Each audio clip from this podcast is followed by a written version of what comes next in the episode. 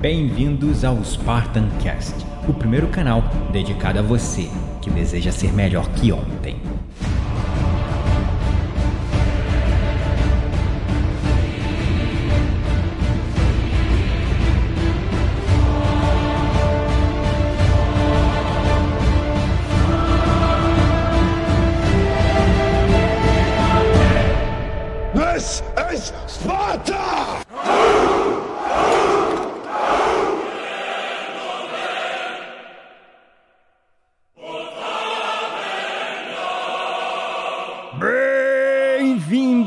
Espartanos e espartanas de todo o Brasil, a mais um episódio do seu, do meu, do nosso Spartan Cast.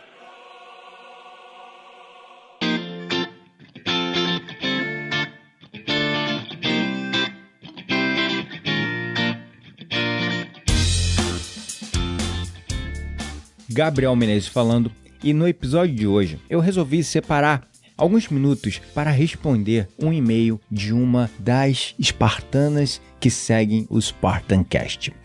Bom, para fins de sigilo, eu vou substituir o nome dela para que eu não revele de nenhuma forma a sua identidade. Então chamaremos ela de Tatiana. E por que eu estou gravando este episódio baseado nesse e-mail? Bom, porque é muito importante para mim essa interação e essa troca com você que está me acompanhando através do Spartancast.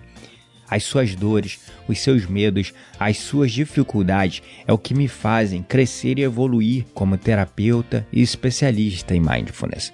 Uma vez entendendo as suas dificuldades, as suas dores, eu consigo trabalhar para trazer o que eu conheço, o que eu aprendi com as minhas próprias experiências, soluções para que você possa vencer as suas próprias dores e dificuldades, os seus próprios obstáculos.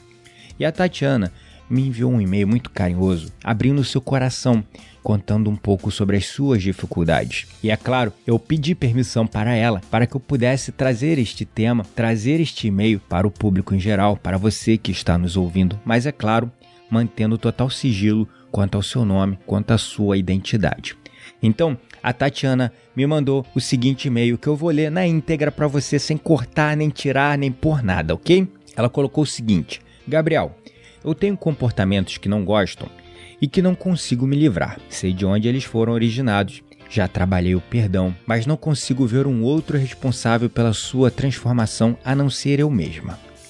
Penso que, uma vez identificado o problema, uma vez sabida a sua origem, já não cabe mais a mim culpar o outro no passado que lhe infringiu ou condicionou aquele tipo de comportamento. Neste momento, a bola está comigo e só eu posso mudar. Eu sou uma pessoa compulsiva na alimentação.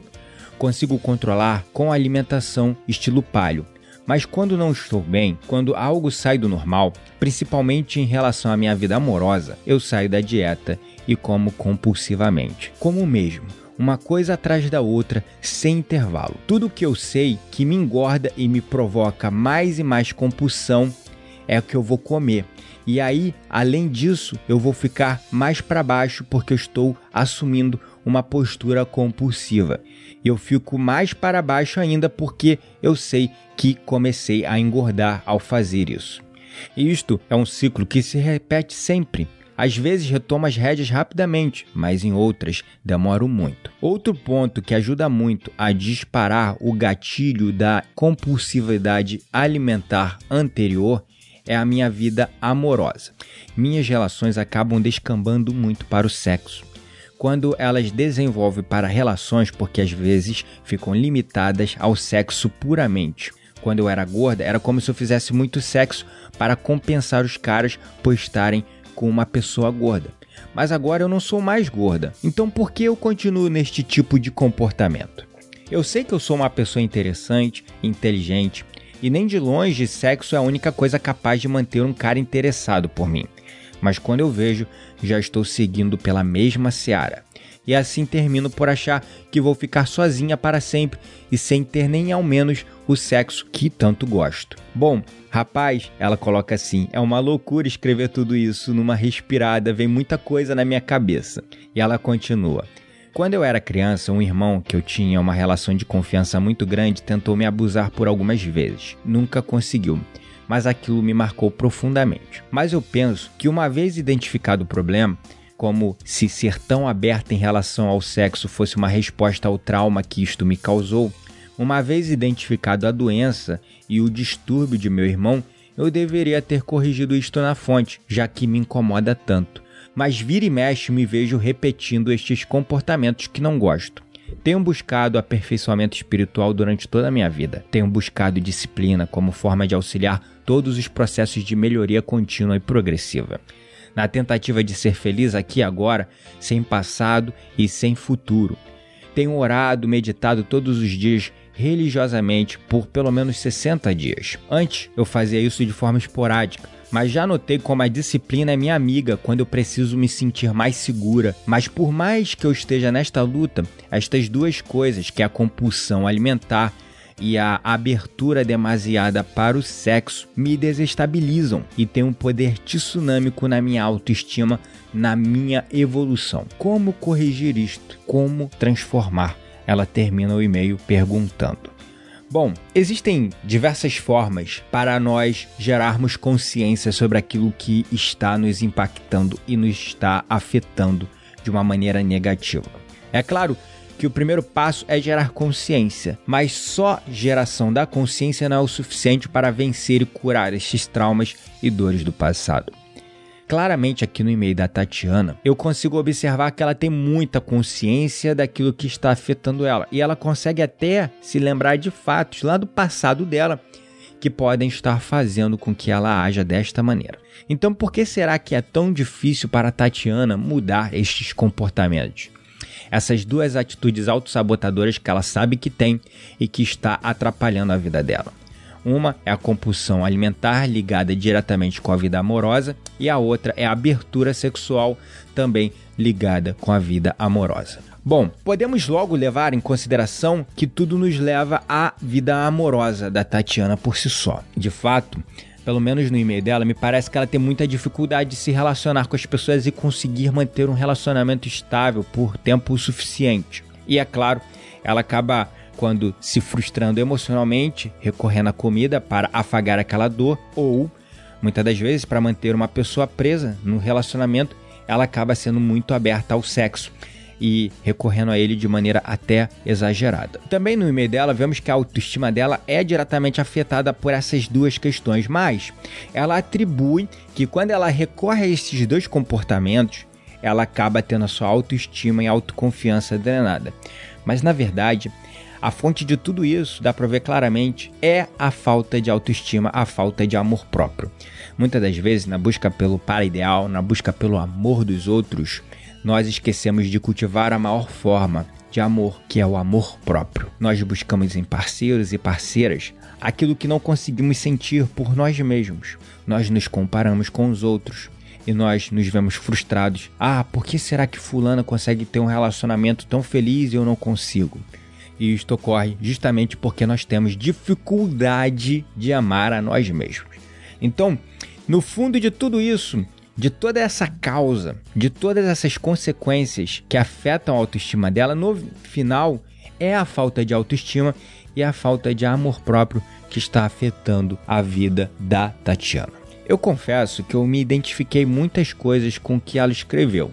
E eu vou ser sincero, eu também enxergava o relacionamento só como sexo, principalmente quando eu era mais gordinho. E também, diante de qualquer frustração, eu me via comendo compulsivamente, feito um louco mesmo, principalmente quando eu ficava mais estressado e ansioso. Eu vejo que a Tatiana está na segunda fase da evolução espiritual.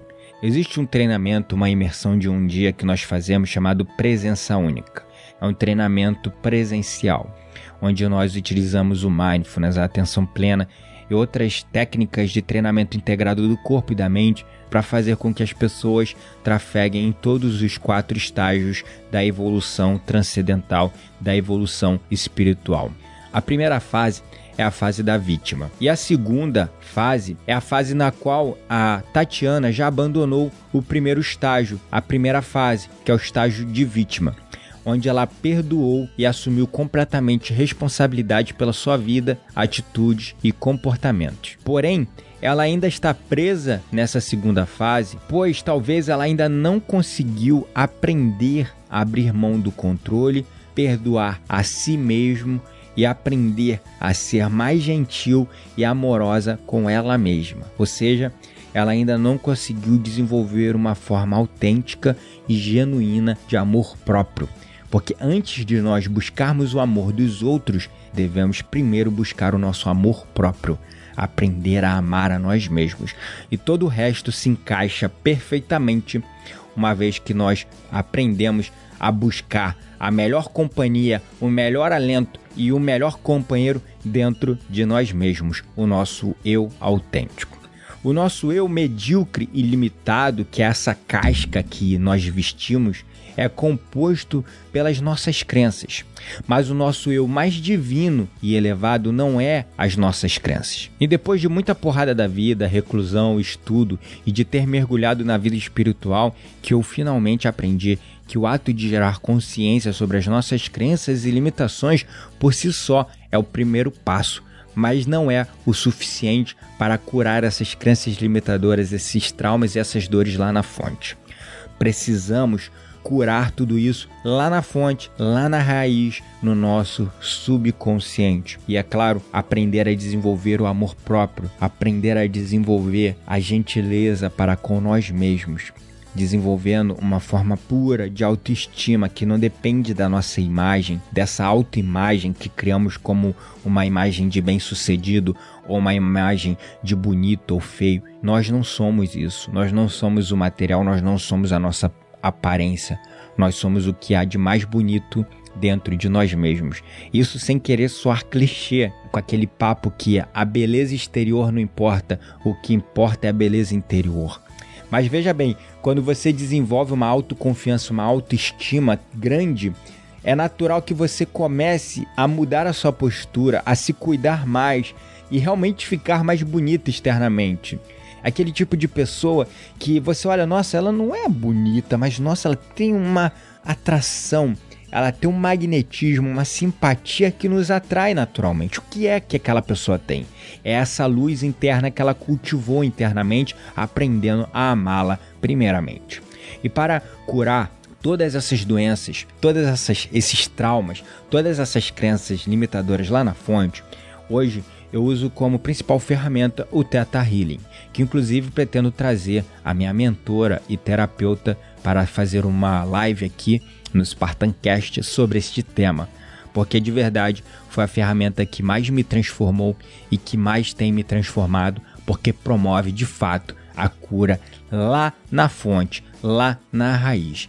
Nós geramos consciência, mas também curamos aqueles traumas, aquelas crenças limitadoras lá na base do nosso ser, no nosso subconsciente, que tem um grande poder de gerar os nossos comportamentos sejam eles bons ou ruins. A base e a fonte do nosso poder, negativo ou positivo, está no nosso subconsciente, através dos nossos traumas e crenças limitadoras, como já dizia o doutor Joseph Murphy em seu livro sensacional que surpreendico o poder do subconsciente. Gratidão à palavra pela sua interatividade com o nosso conteúdo. Faça como a Tatiana, pseudônimo que coloquei aqui, e mande também as suas dúvidas, as suas dores, as suas angústias, os seus traumas. Fale abertamente. Na medida do possível, terei o maior prazer e carinho de trazer esse tema à tona sem te expor, sem manchar a sua imagem, sem colocar a sua identidade em risco. Mas sim, tratando o assunto de maneira séria, de maneira cirúrgica, indo lá na fonte e tentando te ajudar a vencê-la. É claro que a sua dor pode muitas das vezes ser a dor de outras pessoas, então você não estará apenas contribuindo para a cura dos seus traumas, das suas dores, mas também para a cura dos traumas, dores e obstáculos e entraves internos de todos aqueles que nos acompanham no Spartancast. Mais uma vez, gratidão à palavra pelo seu apoio e suporte. Não deixe de avaliar o nosso canal na iTunes com 5 estrelinhas, deixando seu comentário carinhoso e bondoso nele também. nos siga em todas as redes sociais, acompanhe também o nosso canal pelo indexador de podcast que você usa, seja ele Android ou qualquer outro aparelho. É só você se inscrever no nosso canal através do aplicativo de podcast nativo ou instalado pela loja de aplicativos do seu sistema operacional do seu smartphone. Não deixe também de nos seguir em todas as redes sociais como Facebook, Instagram, LinkedIn, Twitter e entrar no post deste episódio no nosso blog, blog.spartancast.com.br, onde você terá acesso à lista de transmissão do WhatsApp, onde estaremos divulgando todas as semanas o nosso conteúdo em primeira mão para você. Lembre-se, você não está mais sozinho. Nós somos o Spartancast.